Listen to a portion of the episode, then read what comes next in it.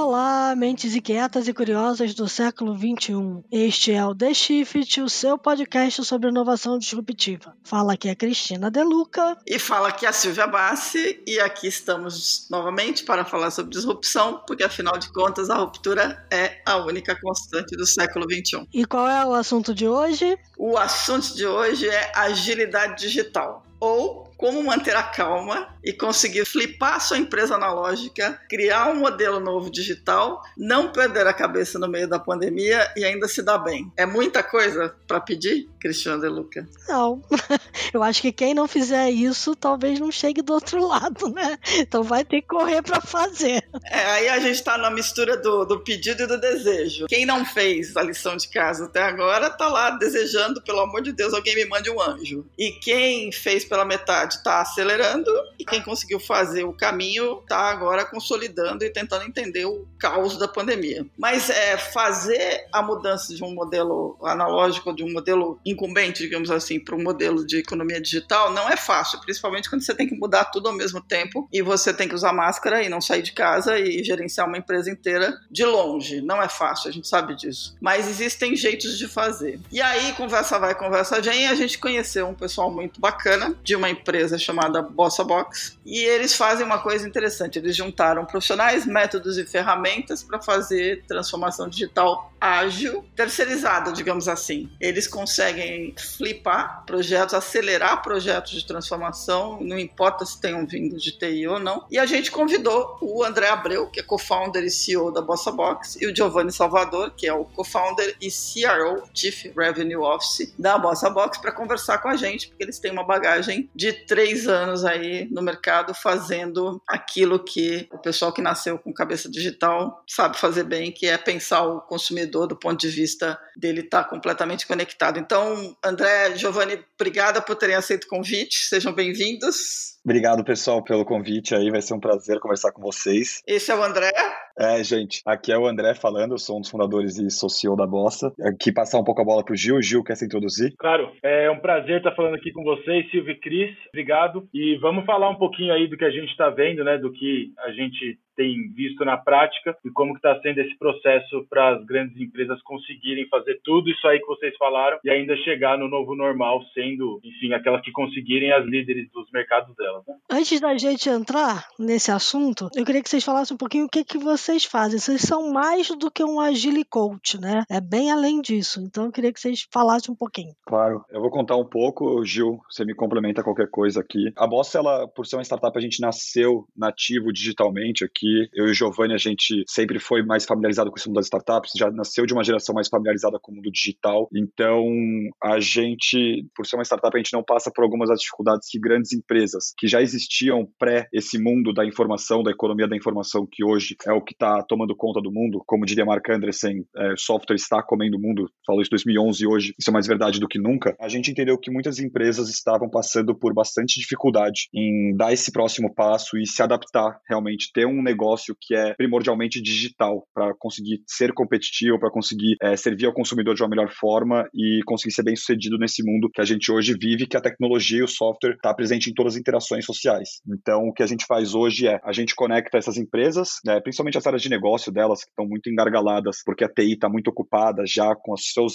a sua parte da transformação digital da TI, que é muito interna, já é muito complexa, já é muito complicada. Então, muitas vezes as áreas de negócio que servem ao consumidor final dessas grandes empresas já tradicionais não conseguem responder com a velocidade que precisam e dar vazão a produtos e softwares e N outras iniciativas que tem para poder digitalizar a jornada do seu consumidor e a sua interação com ele. Então a gente entendeu isso daí e então a gente criou a Bossa, que basicamente é uma solução completa para desenvolvimento de produto, em que a gente opera por meio de três pilares, que é profissionais. Hoje a gente tem uma rede de cerca de 10 mil freelancers profissionais, gerentes de produto, designers, desenvolvedores, cientistas de dados, que a gente faz a qualificação e curadoria dessas pessoas entende quem são cada um desses profissionais, num aspecto técnico e comportamental também, e monta squads remotamente alocadas pelo Brasil inteiro, compostas por esses freelancers de acordo com as demandas dos nossos clientes. A gente não só faz essa conexão dessas squads remotas, como também supervisiona e gerencia todo o trabalho que elas fazem, propondo que sejam seguidos melhores métodos de agilidade e princípios em todas as etapas do processo, porque nosso cliente muitas vezes não tem o know-how necessário e nem quer gerenciar uma equipe de software. Então, toda a parte de recrutamento e gestão, a gente cuida para ele e faz tudo tudo isso por meio da nossa plataforma, que é um software inteligente de recrutamento e gestão de produtos digitais. Então, esses são os três P's. Então, a gente entrega produto digital para essas empresas por meio de squads compostos por freelancers que rodam metodologias ágeis em todas as etapas do processo. Essa é a Bossa Box. Perfeito. E que o André estava falando basicamente, né, que a gente enxerga é que a tecnologia de fato está transformando o mundo e agora mais do que nunca, né? Até teve esse dado da pesquisa da McKinsey bem impressionante de que o mundo sofreu uma aceleração a nível digital em quatro semanas, né? Em oito, na verdade, oito semanas, o que passaria em cinco anos. Né? Então, realmente o mundo está sendo transformado por meio da tecnologia e a gente acredita que agora chegou a hora de transformar a forma como a tecnologia em si é feita, né? Porque os processos de transformação digital tendem a falhar, né? Como o dado até de estado da transformação digital mostra que 70% desses processos falham e muito porque as empresas não conseguem recrutar os profissionais que elas precisam, não conseguem ter a mentalidade ágil que elas precisam, não conseguem transpassar a burocracia delas que é muito grande e a gente ajuda elas a fazer isso por meio dessas células ágeis que a gente conecta às empresas, transformando isso na extensão da força de trabalho delas e possibilitando que elas atinjam esses objetivos de negócio por meio desses produtos digitais que estão sendo desenvolvidos. Muito legal. Agora, quando você fala isso, me, me ocorre uma coisa que eu queria que vocês comentassem. Tem um lado de estratégia e tem um lado de execução nesses projetos. E o que acontece nesse desperdício que você citou e que realmente é super grande é que ou a estratégia não foi bem elaborada ou a execução derrapa, ou as duas coisas. Vocês trazem as duas coisas, vocês ajudam a pensar a estratégia e aí arrematam a execução com essa plataforma e com essa metodologia? Então, hoje, na estratégia que a Bossa Box atua para grande sucesso é com relação ao produto a ser proposto. Assim. Então, toda a tese da Bossa hoje que a gente trabalha é acerca de produtos digitais. Então, tudo o que a gente fala é tipo assim, cara, qual que é o conjunto de métodos, práticas, princípios e profissionais que a gente precisa juntar para que um produto incrível saia de ser uma ideia, um problema de negócio que foi mapeado, para se tornar um produto que satisfaça essa dor de negócio. Então, assim, a gente entra na parte de estratégia dentre o produto digital do cliente. Então, a gente tem método, a gente tem profissionais que são capacitados para pensar de forma estratégica, que é, por exemplo, o Product Manager, o Tech Lead. São profissionais que estão nas squads da Bossa que são guiados e treinados por nós para conseguirem executar um papel estratégico na empresa. Mas a gente não consegue, a gente hoje não se atreve a olhar a estratégia organizacional. Então, como que a corporação como um todo deve guiar a sua transformação digital. Isso não é o escopo de trabalho da Bossa Box. A gente tem muitas vezes parceiros, como a própria Ion está mapeando aí para poder ser um eventual parceiro, que ajuda nessa camada de estratégia da empresa como um todo, uma vez mapeado potenciais oportunidades e produtos digitais que podem vir a resolver o problema, pluga-se a solução da Bossa Box à nossa plataforma e a gente dá vazão a ela. Tá. Já aconteceu alguma vez de você receber um projeto e olhar para ele e falar isso não vai dar certo? Tem que jogar tudo fora. Tem que jogar tudo fora fora, vocês, vocês não pensaram direito, porque tem, tem isso, já aconteceu. Aí entra bastante um pouco do, do tema central que a gente está tratando aqui, né? Assim, a nossa abordagem é realmente fazer todo esse processo a partir de princípios ágeis, né? Então, quando a empresa chega, um objetivo, uma ideia, um problema, para desenvolver essa solução, a gente tem uma abordagem de validar isso, se isso é possível, se isso é viável, se isso faz sentido, o mais rápido possível, para que ela não invista tempo, esforço e dinheiro em uma coisa que não vai dar certo. Né? Então, a gente sempre começa esses processos é, através de uma imersão, né? então a gente faz uma Inception, uma Product Inception, e a partir disso a gente vai entender o problema mais a fundo, os usuários mais a fundo, entender quais são as possíveis soluções, se elas existem, se elas fazem sentido, e aí em 15 dias a empresa vai saber se isso pelo menos tem alguma adesão com base no que os stakeholders internos dela estão dizendo, no que as pesquisas de mercado que a gente fez ao longo desse processo estão dizendo, e também, principalmente, no que os usuários finais, muitas vezes os clientes finais, ou enfim, os usuários dessa solução, dão de feedback a partir desse processo. Né? Então a gente, inclusive, garante que a empresa, através dessa metodologia, mitiga o risco né, da empresa ir na direção errada. E como você faz isso? Através de design thinking, um MVP, o que, que sai daí? Cara, a gente pega um pouquinho de tudo, assim, a gente montou o nosso próprio método de ser, principalmente porque a gente teve que customizar as metodologias que existem, então, putz, desde Lean Inception, Design Thinking, tudo que existe existe até os frameworks de Agile, Scrum, Kanban, tudo. A gente basicamente a gente não tem um que a gente segue, mas a gente tem um arsenal assim de munições, que são esses diferentes métodos, que ora a gente utiliza eles, os profissionais das squads utilizam eles de acordo com o contexto em que cada cliente e cada produto se encontra. Então, dado o nível de maturidade que esse produto tem de desenvolvimento, de quão bem construído, bem fundado ele está, diferentes munições são acionadas por diferentes membros do squad de acordo com o momento que for necessário. Então, tem design thinking, tem todo tipo de método que pega princípios de Lean e de Agile. A gente montou para criar o que a gente chama de Bossa Way, que é a nossa própria metodologia. A gente tentou replicar uma experiência que basicamente o cliente ele aperta um botão e ao apertar esse botão ele entra num fluxo, por isso até o nosso nome, o box do Bossa Box, que é input output. Então ele aperta um botão, ele entra num fluxo que automaticamente vai gerar um produto fantástico, que tem grande valor para o usuário, que tem grande valor para o negócio e que de fato funciona construído com as melhores tecnologias. Então a gente tem o nosso próprio método, mas que a gente sim se baseou no que tem de melhor aí, desde design thinking até agile development. Como é que você define um bom começo para um processo de transformação digital? Da nossa parte do produto, eu vou falar primeiro do produto, que é onde a bossa atua, depois a gente pode falar um pouco sobre a transformação geral em si da empresa. Mas sobre o produto em si, a gente sempre começa com uma etapa de imersão, é, então que é vamos todo mundo parar um pouco por um segundo e efetivamente penetrar o produto ao máximo que a gente conseguir, criar muita profundidade, nenhuma linha de código escrita. O próprio Google estima que a cada trabalho bem feito na etapa de design, e aí design não pensando só em interface, mas toda a parte de ideação, pré-desenvolvimento em si, é, é, cerca de mil vezes mais barato uma alternação nesse momento do que na hora que está desenvolvendo. Então a gente se dedica muito, a gente dedica cerca de duas semanas de trabalho, todas as squads têm que passar por esse processo para emergir no produto e, putz, entrevistar o usuário, criar persona, validar validar, montar o canvas do MVP, qual que é a visão de produto, vamos extrair isso daqui, vamos falar com todas as áreas de negócio envolvidas nisso daqui, vamos falar com a área de TI envolvida, vamos falar com todos os stakeholders relevantes e efetivamente ouvir qual que é a maior dor de cada um deles, porque a gente gosta muito de falar de problema e não de solução nessa etapa. Então vamos mapear muito bem qual que é o problema de cada um desses stakeholders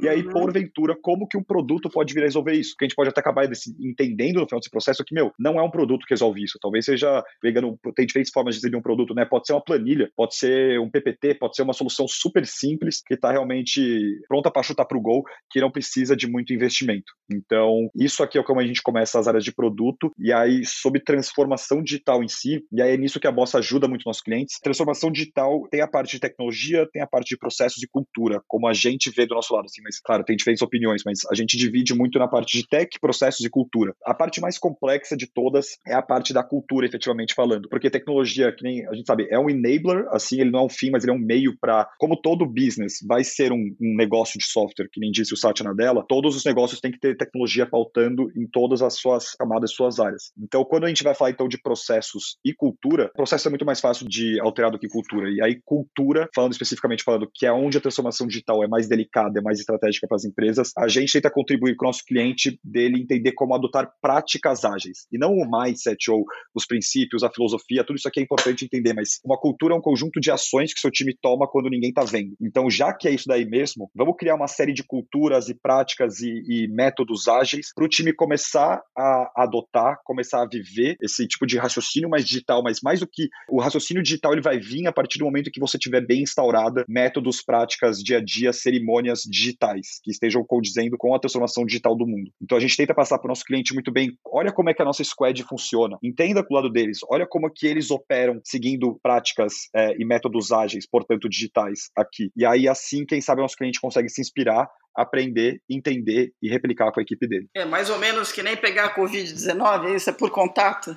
É, é, por contato, é bem por contato, assim. A, a questão do Agile, ele, ele, tem uma fricção e esse mindset é grande nas organizações, mas uma vez uma equipe conseguida se isolar e se implementar é, esse conjunto de raciocínio, de forma de pensar, o retorno ele é muito grande, assim. É, uhum. No livro do Scrum, então já fica a dica aí do Jeff Sutherland, ele mostra alguns dados que realmente são bizarros, de empresas que adotaram o framework do Scrum frente a empresas que seguiam o PMBOK tradicional. E assim, o nível de budget consumido das áreas é desproporcional, o time to market é muito mais veloz, e aí, Gil, se você até está com a pesquisa aí, se você puder complementar com os dados depois, mas é tudo tão mais rápido e eficiente que naturalmente essa área que conseguiu implementar isso daí vai se destacar e as outras vão querer acompanhar o ritmo que está sendo seguido por essa área. Portanto, é que nem Covid-19. Tá. Ou seja, um contamina dois, que por sua vez vão contaminar, cada um deles vão contaminar os dois, ou seja, uma vez que você começa um projeto ágil do jeito certo numa empresa, a possibilidade dos outros departamentos ou de outros projetos ganharem velocidade e aproveitarem a experiência é um, é um elemento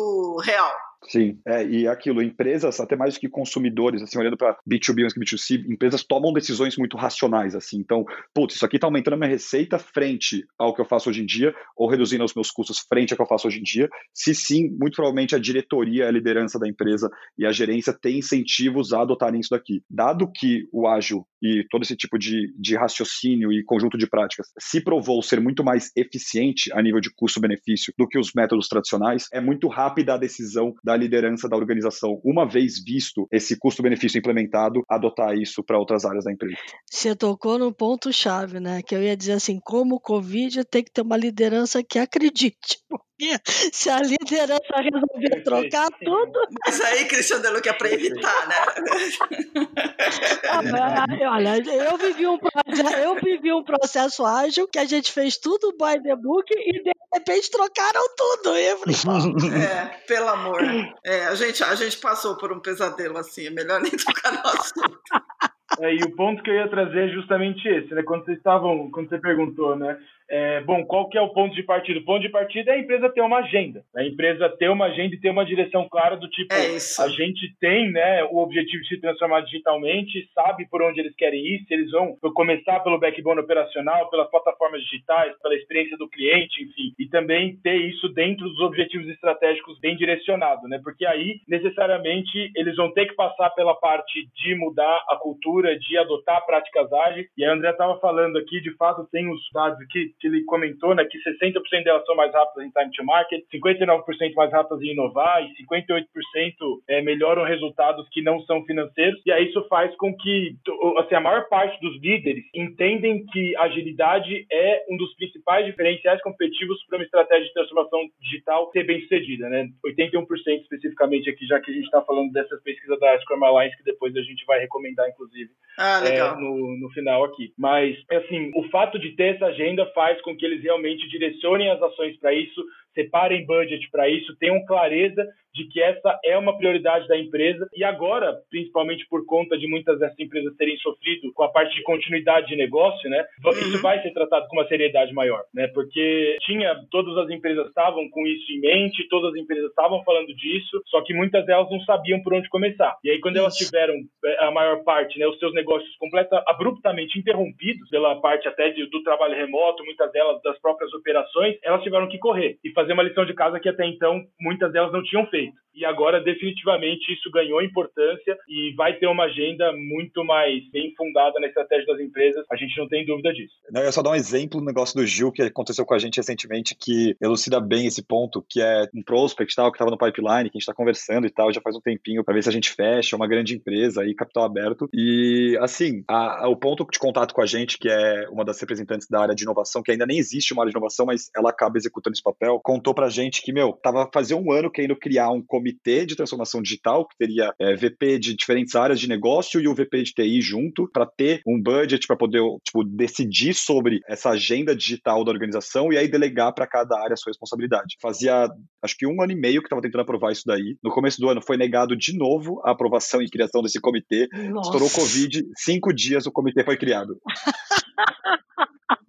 Isso para mim é a materialização do inferno, entendeu? É, é, não, é, é, sério, levar um ano e meio para aprovar um negócio, cara. Nós, a gente está em 2020, não dá para entender que alguém leva um ano e meio para aprovar alguma coisa e não aprova. Daí, você pegou um gancho aí que eu queria puxar também, que é muitas vezes não vem pela TI, né? Vem pela área de negócio. Vem um pedido que a área de negócio precisa resolver um problema. Se ela entra na fila da TI, ela é lá a 35 quinta prioridade e ela precisa resolver aquilo para mostrar que tem ali um caminho. E aí entra muito bem, né, os métodos ágeis para fazer um squad específico e provar que aquilo anda rápido, produz resultado e a empresa inteira pode adotar, né? Aí que a gente nasceu.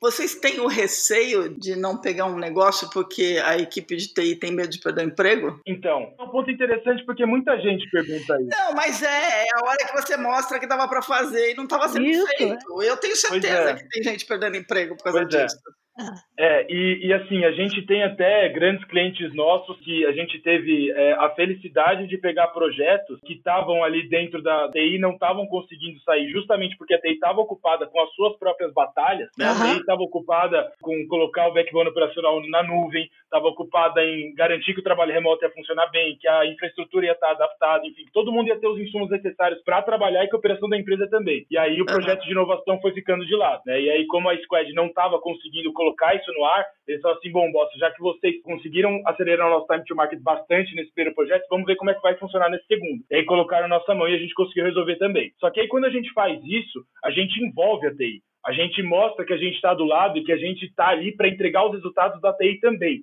Então a gente entrega os resultados de negócio por meio de tecnologia, mas a gente também tem que estar junto com a TI, porque no final do dia muitas das informações, aí falando do ponto de vista até mais técnico, a gente consome muita coisa do backbone operacional que a TI precisa estar preparada para trazer isso para dentro das plataformas que vão possibilitar que esses resultados de negócio sejam atingidos, né? Então é um trabalho conjunto, ele precisa existir sinergia e ele existe, né? Nem dá para ser diferente, né? Porque as squads elas não podem ser isoladas do todo, elas juntas têm que fazer um todo harmônico, né? É um um joguinho de montar um quebra-cabeça, né? Eu faço uma squad aqui, mas ela precisa conversar com a squad que o outro vai fazer, ou com o que a TI já está fazendo, ou com as APIs que eu vou ter que pedir para a TI criar. Tem tudo isso, né? Exatamente. Como sempre, comunicação no mundo digital, e agora, sempre pegando o trem para aqui, agora que a gente está vendo com o Covid, comunicação é prioridade número um, dois, três. Então, é, toda essa questão que você trouxe, Cris, que é muito pertinente e é um dos grandes riscos de um projeto de software, um projeto de transformação digital, principalmente na parte tech da coisa, é a questão da comunicação. Então, comunicação é core, é chave. Hoje, no Covid, mais do que nunca, como o trabalho remoto é uma tendência que, pelo visto, veio para ficar até em empresas que eram mais resistentes a ele, é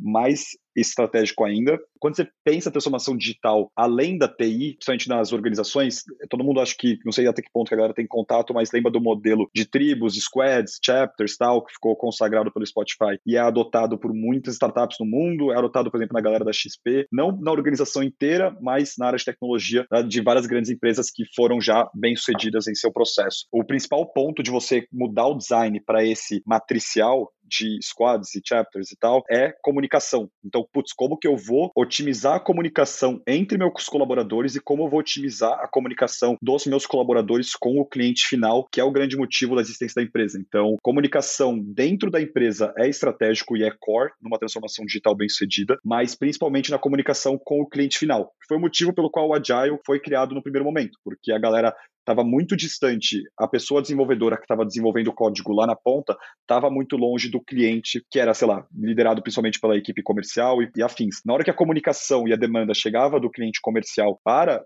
a pessoa desenvolvedora que estava responsável por adequar o produto, já era tarde demais. A forma como as coisas eram feitas, enfim, com todo o planejamento, waterfall e tal. Então, comunicação dentro da empresa e otimizada para o cliente final é chave numa transformação digital bem sucedida. O teu interlocutor de entrada já aconteceu de ser, pelo que eu estou imaginando, diferentes departamentos e diferentes necessidades. Ou seja, você não está sendo procurado necessariamente pelo departamento de TI. De repente é marketing que precisa de alguma coisa, ou é vendas que precisa de alguma coisa. Tem uma constante? Então, eu diria que assim a maior constante é, acaba sendo inovação. Né? Tá. Normalmente chega pelas áreas ou de inovação ou de estratégia ou de tecnologia. Normal, essas são as grandes, né? E também algumas áreas de negócio. Então, como o nosso business ele é muito cross-área, né? Ele permite que qualquer área consiga criar valor por meio de tecnologia é muito comum chegarem de diferentes áreas. Mas geralmente isso é intermediado por meio da área de inovação, né? Porque a área de inovação ela, ela sabe das demandas que ela tem e que a TI está ocupada para entregar, ela sabe das demandas que ela tem porque elas estão surgindo das áreas de negócio por meio das dinâmicas que as áreas de inovação fazem com essas áreas de negócio para entender como criar valor e muitas vezes essa forma do como criar valor, o como é tecnologia, né? Então, por conta de áreas estruturadas de inovação nas organizações e que tem de fato um departamento, né, institucionalizado, etc, essas áreas acabam conseguindo conseguindo distribuir muito bem a bola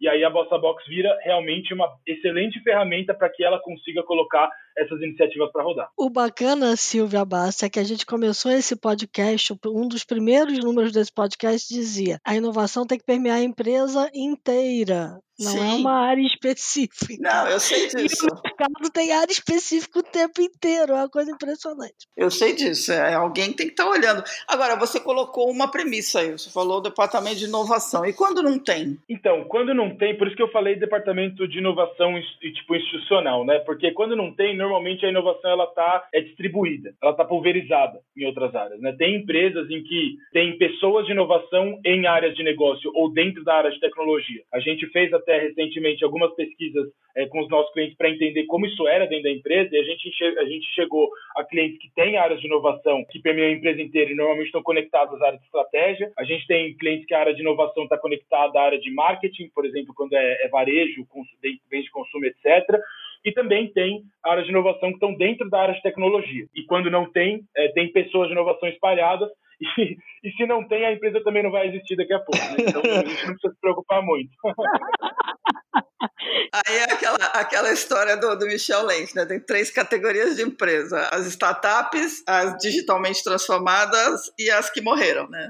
Isso. Não, não, tem, não tem muita saída. E agora pior ainda, porque vai, vai acelerar ainda mais. Essa área de inovação das empresas ainda não está baseada em dados e fatos, mas algo que a gente sente nos nossos clientes é muito similar ao papel do Agile Coach, vamos supor. Tipo, é, ah. é um passo primordial, talvez, para quebrar a inércia inicial. Então, uhum. ter uma área de inovação que, putz, tem budget, tem resposta, tem respaldo do CEO e tal para poder agir, enquanto isso não vira algo cultural que permeia toda a empresa. Então, o Agile Coach tem, é responsável por lá, enfim, pregar os valores do ágil, ensinar a equipe e tudo mais, mas aquilo, uma empresa que em tese passou pela transformação digital já não requer tanto um agile coach. Então, é uma etapa fundamental do processo, mas que se tudo for bem sucedido no final do dia, isso vai estar melhor distribuído e não centrado numa figura ou numa área. Então a figura é agile coach, não é agility coach. É, o que a gente vê com os nossos clientes é que muitas vezes eles podem ter agile coach, eles têm agile master, agile blaster, assim, cada hora é um nome que a galera cria. Não, porque senão agility, eu tô olhando pro meu cachorro aqui, agility já vai fazer o cara pular cerquinha, correr no meio daqueles tuneizinhos, aí não vai dar muito.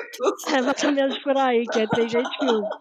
Mas não, precisa, às vezes precisa fazer todo mundo correr mesmo. Eu, ah, eu, tô... eu, fiquei pensando aqui agora, eu me lembrei disso. É, pelo amor ou pela dor, né? Exatamente. Talvez seja o caso. É. Agora, deixa eu perguntar uma coisa, eu gosto de coisas estranhas, mas é assim: qual foi o projeto mais maluco? Não precisa citar cliente, mas qual foi o projeto mais estranho de flipagem digital de um modelo de negócio que não era digital que vocês passaram? Olha, estranho, eu estou pensando aqui. Não precisa ser estranho, é assim, vai, inusitado, sei lá. Inusitado. Assim, a gente tem diversos clientes que estão nesse processo, né, desde do ano passado, assim, tentando fazer cada vez iniciativas mais diferentes e mais fora da caixa, mas acaba que essas iniciativas elas sempre acabam permeando ou novos canais de venda ou algum tipo de, de aumento de eficiência operacional ou alguma aplicação que vai aumentar a colaboração interna ou coisas nesse sentido, né? Eu não estou conseguindo lembrar de coisas que são extremamente diferentes agora, mas estou pensando aqui nas últimas coisas que, que chegaram para nós e que permeiam normalmente esses pontos. Vou te jogar uma que acho que vai te despertar coisas. Aquele lá que envolveu o M&A e a digitalização de toda uma operação de uma grande empresa. Você lembra disso daí? Boa. É, esse, esse foi interessante. Boa. Sim, uma das maiores empresas do mundo de bens de consumo comprou uma outra empresa, né, para poder criar um novo canal para ser uma receita de serviço de uma marca que já era líder de market share em produto. Né? Esse foi um, um, projeto diferente porque era uma, um produto extremamente inovador, um produto de assinatura de um tipo de, de marca que está no supermercado aí é, e permeia todos os brasileiros, né? E aí eles compraram essa empresa e para fazer a digitalização de todo esse processo, a equipe de TI não tinha braço. E eles tinham um lançamento de marketing que ia acontecer em alguns meses e eles precisavam fazer isso da forma mais rápida possível, rápida e ágil, né? E aí eles acabaram contratando a Bossa para que a gente pudesse fazer todo esse processo e a gente conseguiu em seis meses possibilitar que eles tivessem esse novo canal de receita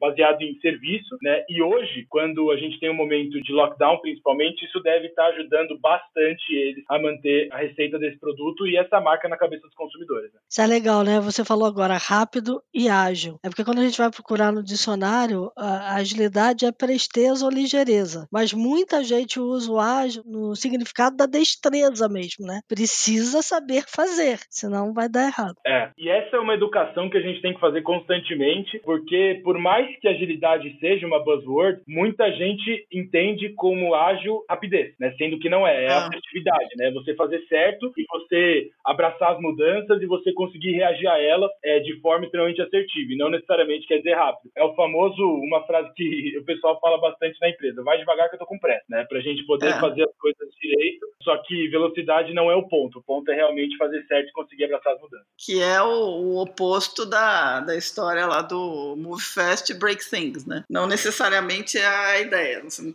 precisa sair quebrando tudo, mas você precisa fazer acontecer. Inclusive o próprio Facebook, não sei se sabe, mas ele reformulou. Reformulou, claro. É esse moto dele depois para Move Fast, Break Things, é, é. é, mais cuidado com o cloud, ou tipo, cuidado com a segurança, é alguma coisa tipo é. mais com parcimônia. Assim. Isso, é assim, é. mas preste atenção. Seja bom, né? Algumas coisas que eles gostariam de ser. É que a gente costuma dizer aqui que nem todo engenheiro pode fazer tudo que ele sabe que ele pode fazer, entendeu? Então, assim, o poder fazer não significa que ele deva fazer, né? O Facebook custou cair a ficha disso. É, na verdade é, tem vários aspectos ali. Mas assim, vocês falaram na questão de, de processos, de tecnologia e de pessoas, né? E aí vocês falaram numa base de 10 mil nomes que vocês fizeram, a curadoria de profissionais que vocês conseguem saber exatamente quem colar com quem e que squad formar. Eu entendo que como são 10 mil pessoas, provavelmente muitas delas vão trabalhar remoto, certo? 100% delas trabalham remoto. 100%. Como é que isso é visto dentro das corporações? Elas estão mais abertas a entender que isso não impede um projeto de acontecer e nem impede dele ser ágil e nem impede dele ser meaningful ali dentro do negócio? É, eu vou começar e vou tocar a bola pro Giovanni, principalmente porque ele está com a interface do cliente e viu a mudança de comportamento que aconteceu. Mas uhum. do nosso lado, a gente tinha um problema na área comercial na hora de converter o cliente por conta desse apego a, putz, tô acostumado com o modelo de consultorias tradicionais ou coisa do tipo, que a pessoa tá do meu lado, tá almoçando comigo, eu consigo ver e cobrar, ver, bater ponto aqui o profissional que eu contratei e por aí vai. É, então tinha um pouco de insegurança do parte do cliente sempre no momento pré-compra sobre o processo em si, por questão realmente de insegurança. É, Normalmente é um projeto muito delicado, normalmente é um projeto muito estratégico para essa pessoa que a gente está lidando. É um projeto que ela está postando na carreira dela muitas vezes, então é algo que tem muito envolvimento da parte dela. E o trabalho remoto e o método da Bossa, que é putz, inteiro online, inteiro digital, tudo, tinham pontos de ressalvas. Agora eu vou passar para o Gil para falar o que, que mudou com esse estouro do Covid aí. Isso foi um processo gradual que foi mudando ao longo do tempo. A adesão pelo nosso modelo de negócio ele foi, é, no começo, era extremamente resistente. As pessoas falam assim, mas como assim as pessoas nunca se viram, como assim as pessoas não vão vir aqui fazer um kickoff, como assim eu não vou poder encontrar elas, né? Porque estão acostumados com aquele modelo de consultoria tradicional. Uhum. É, e aí, ao longo do tempo, tanto a gente foi é, no time de vendas aprendendo uh, quais eram os argumentos que melhor funcionavam, quanto é, a gente foi tendo cada vez mais resultados expressivos para mostrar que esse de fato era o melhor caminho. E aí, isso foi tendo cada vez mais adesão até que chegou onde estamos. Né? Até que chegou o modelo é, remoto forçado e todo mundo imerso nele sem poder escolher, né? Então agora essa objeção ela nem acontece mais. Eu nem vejo mais o pessoal de vendas falar sobre isso porque definitivamente isso é algo que está permeando a vida de todo mundo e dos nossos clientes também. Então quando a gente vai falar agora que o modelo de trabalho é, é, é remoto, a gente ganhou na verdade um ponto positivo. Nossa, então vocês trabalham desse jeito faz tempo, né? Então vocês devem ter os problemas que a gente está enfrentando hoje, com certeza vocês já amadureceram, já passaram por eles faz tempo. A gente fala sim, verdade porque era isso que a gente dizia antes quando o modelo não era bem aceito, né? A gente dizia o fato da equipe ser distribuída, e aí tem até esse ponto que era um, um dos argumentos que a gente sempre usou para fazer as pessoas compreenderem, né? São só palavras diferentes, mas que ajudaram bastante ao longo do tempo. Do tipo, uhum. remoto você está pressupondo que você está tirando a pessoa de dentro do escritório para colocando ela para trabalhar em outro lugar. O distribuído quer dizer que a empresa já nasceu com as pessoas em diferentes lugares e opera dessa forma, né? Então a gente fala assim, o nosso time, por mais que a gente use, né, a terminologia remoto, a forma que melhor faz as pessoas compreenderem é distribuído. Porque esses times que nascem distribuídos, eles amadurecem a parte de comunicação e a parte de gestão das atividades, enfim, uma série de coisas de uma forma muito mais rápida, por necessidade. Porque se o time não tiver a parte de comunicação, a parte de gestão bem amadurecida, ele não consegue atingir bons resultados, né?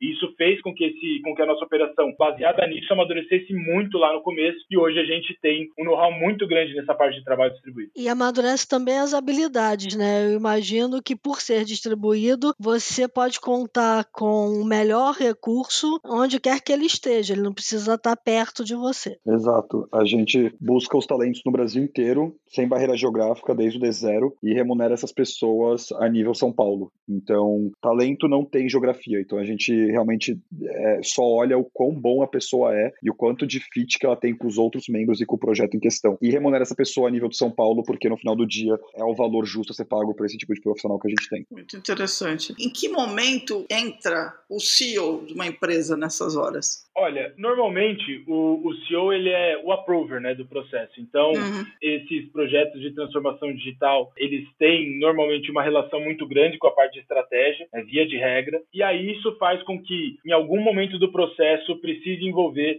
o CEO para que ele possa trazer né, o approach. Bom, estamos sim indo em direção à nossa estratégia, isso faz sentido, isso vai ajudar a gente a acelerar esse resultado de negócio. É, então, muitas vezes a gente passa a falar com um ponto focal que leva a gente para dentro da empresa, que é o influenciador, normalmente a área de inovação.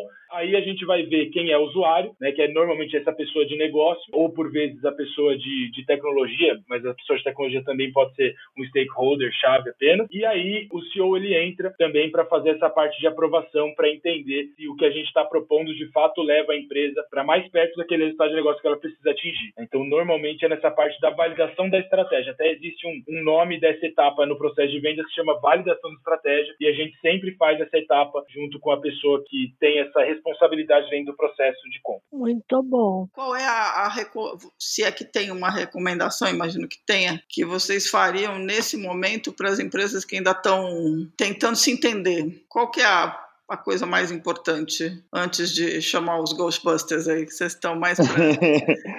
é, eu acho que o, ponto principal é, é olhar primeiro para os clientes, porque toda essa questão de transformação digital no final do dia, o principal ponto dela é foco no cliente. Nesse ambiente digital mais democrático de negócios, o ambiente está muito mais competitivo do que nunca. Então, é o custo de troca para o cliente é muito fácil, é só abrir uma aba no Chrome que você perdeu o seu cliente, assim. Então, eu acho que principalmente é olhar muito profundamente para o seu cliente, o que está acontecendo com ele, o que, que vai mudar com ele, o que, que as preferências dele mudaram. E aí, tem vários reportes interessantes que foram feitos pelo Google, McKinsey, McKinsey, bem, várias grandes consultorias fizeram um report muito interessante no que está mudando na preferência dos consumidores com o Covid, e aí fazer essa lição de casa de entender, putz, tá aqui que veio para ficar, a maior parte das coisas veio para ficar efetivamente, mas tá, quando essa pandemia passar, e ela vai acabar invariavelmente. Então, quando isso tudo acabar, quando chegar uma vacina, quando as pessoas estiverem liberadas para voltar à sua vida normal, quais dessas preferências de consumidor que estão sendo vivenciadas nesse momento vão continuar para depois? E tendo em vista esse futuro, como que você, empresa, pode se posicionar para poder responder melhor para o seu consumidor através, talvez, de um produto, de uma iniciativa digital. Então, eu acho que mais até do que a questão do digital, a primeira lição de casa é olhar para o seu cliente no novo normal, entender o que vai mudar para ele, para aí sim você começar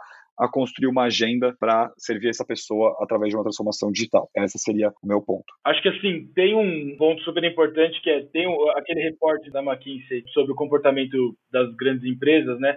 De que os canais digitais eles vão ser duas vezes mais importantes do que os canais tradicionais a partir do novo normal. Né? Então, é, as empresas que se movimentaram mais rápido na crise de 2008, elas tiveram um resultado 20% melhor do que as empresas que não se movimentaram tão rápido. E aí, conforme o tempo foi passando, esse crescimento é, daquelas que se movimentaram mais rápido para as que demoraram para se movimentar, ele foi ficando desproporcionalmente grande. Né? Então, o, o fato de você, como empresa, se movimentar rápido né, e aderir ao digital com base nisso, quando ele está falando, entendendo o seu consumidor e fazendo as mudanças necessárias para o seu modelo de negócio se adaptar, vai fazer com que você provavelmente consiga liderar parte da transformação do seu setor no novo normal. Né? Então, acho que o grande ponto é que não tem mais tempo é, para deixar a lição de casa para ser feita para depois. A lição de casa ela precisa ser feita, precisa existir uma agenda, as empresas precisam entender que isso, com certeza já entenderam, né? Mas colocar os esforços delas a nível de talentos e de transformação cultural e de ferramentas e tudo aquilo que for necessário para que elas façam isso em pauta hoje. É, eu acho que tem um ponto que vocês falaram aí que, na minha opinião, é fundamental. A gente não está falando nesse momento em um band-aid. A gente está falando de uma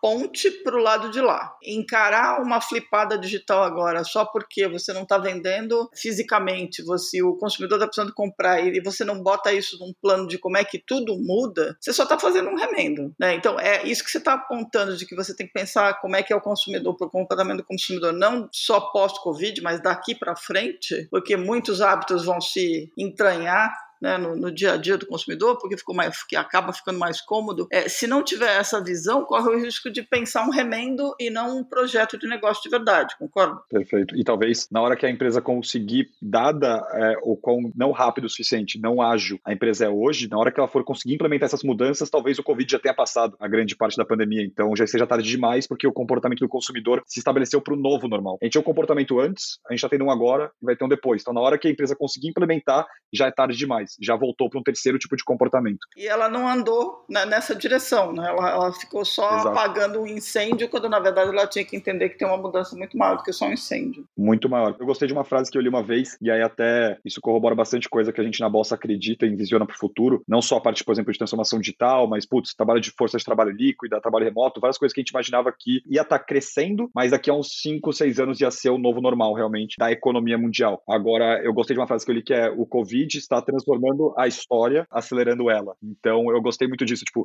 não é que teve uma grande mudança na história da humanidade, isso aqui vai mudar para sempre. Não, ao que tudo indica, o Covid, muito mais do que o trabalho que ele fez, a pandemia, foi muito mais encurtar uma trajetória que ia demorar mais uns 5, 6, 7, 8, 10 anos para ser implementada, para ter que ser colocada em pauta daqui a um, dois, três. Eu acho que se for pensado dessa forma, encarado desse jeito que está acontecendo hoje com o mundo, a agenda que deve ser colocada é uma agenda que pressupõe, tipo, tá, putz, daqui a três anos, cinco, dez, e não só reagir ao Covid, porque esse novo normal ele veio para ficar realmente. É, ele botou fermento na massa, né? Tudo já estava ali, mais ou menos encaminhado. Tá dando uma chacoalhada nessa competitividade, né? Porque, Sim. assim, conforme a curva é de competitividade dos players em cada setor estava indo, isso vai ser completamente rebutado, né? Porque agora tudo vai depender da forma como cada empresa conseguir reagir a isso. Novas dinâmicas de setor vão ser, vão ser estabelecidas. Né? É, é uma, é uma mistura de o cara que mantém a luz acesa com o cara que está funcionando como um farolete lá para frente, né? Você tem as duas coisas ao mesmo tempo.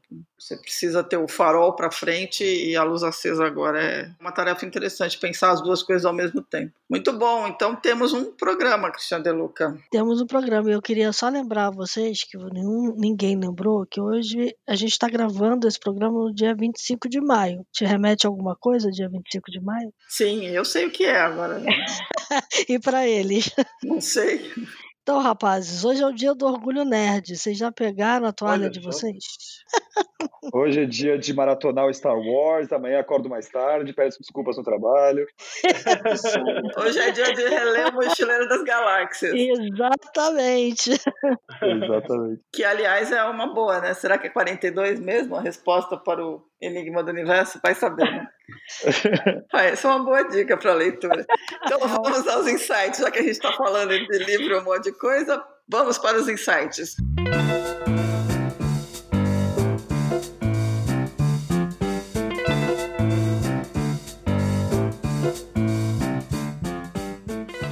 Convidados, querem fazer as honras? Pode ser. É, eu posso começar, o Gil toca depois. Tem livro, tem blog. Eu leio bastante livro, leio bastante blog, mas eu vou falar aqui uns e aí depois vocês veem aí que faz sentido colocar na descrição e tudo mais. Então, de livro, eu acho que tem um que é, é meio padrãozinho, né? Mas ele é padrãozinho por motivo. As coisas que são clichês, elas são clichês por motivo, que é organizações exponenciais. É, eu acho que ele quebra bastante paradigmas, assim, e é muito interessante para quem tá entrando nesse mundo e quer entender um pouco mais. O que que tá acontecendo com esse mundo digital? Putz, o que que muda quando é, os átomos viram bits? O que, que muda quando você desmaterializa alguma coisa que era do mundo físico e coloca isso no mundo digital? Quais são as grandes mudanças desse mundo para esse? Eu acho que o Dimensões Exponenciais conta bem essa história. Ele é até um dos livros favoritos do Guilherme Benchimol, CEO da XP. Dentre eles, tem outros tantos. Tem a Lean Enterprise, que tem uma pegada mais prática, realmente para você implementar no dia a dia. Tem o Management 3.0, que dá uma questão de, de realmente forma de pensar, mindset. Ele radicaliza um pouco em alguns pontos, o Management 3.0, mas tem conceitos bons ali dentro. Tem o Antifrágil, realmente, que não é efetivamente sobre digitalização, mas tem muito a ver uma coisa com a outra, sobre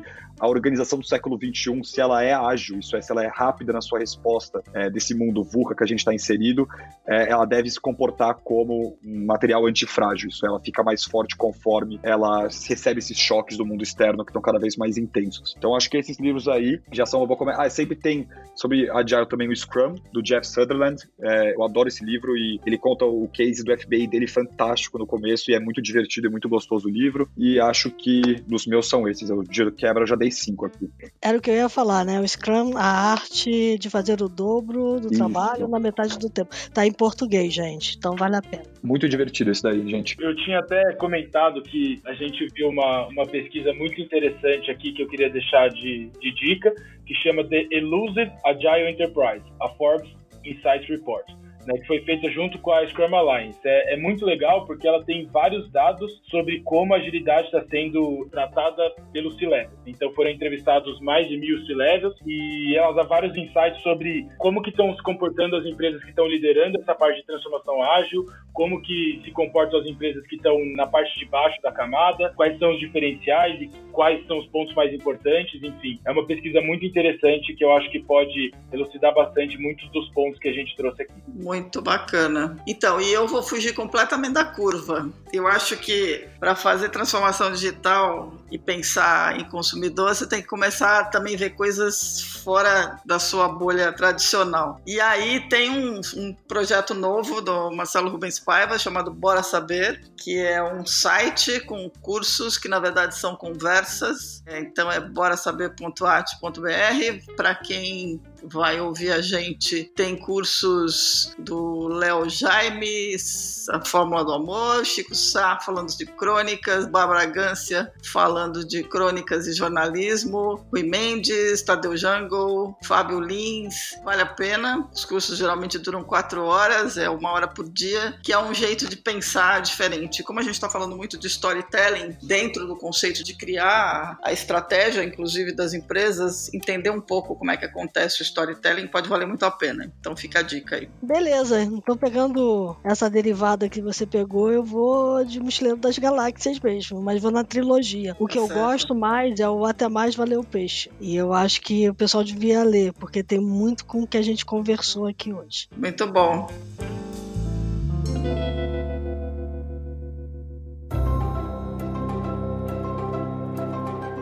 Temos um programa. Temos um programa. Então, queria agradecer muito, Giovanni e André. Obrigada por terem participado com a gente. Acho que a gente teve discussões super importantes para quem está ouvindo, principalmente para quem está tá tentando se entender agora no meio do caos. Acho que de tudo isso que a gente falou fica uma questão fundamental que é respira, para, pensa e olha. Né? Não só no agora, mas especialmente no que vai acontecer no depois. Porque se você não se projetar como o teu consumidor vai estar, você não vai conseguir pensar num projeto de fato que funcione e vai estar pensando mais no remendo. Então, para todos os nossos ouvintes, obrigada pela, pela audiência.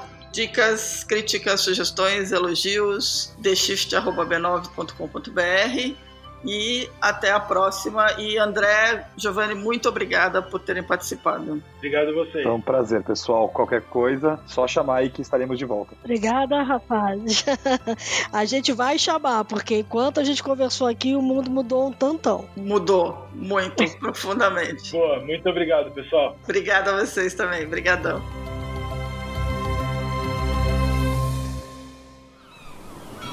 Este podcast foi editado pela Maremoto.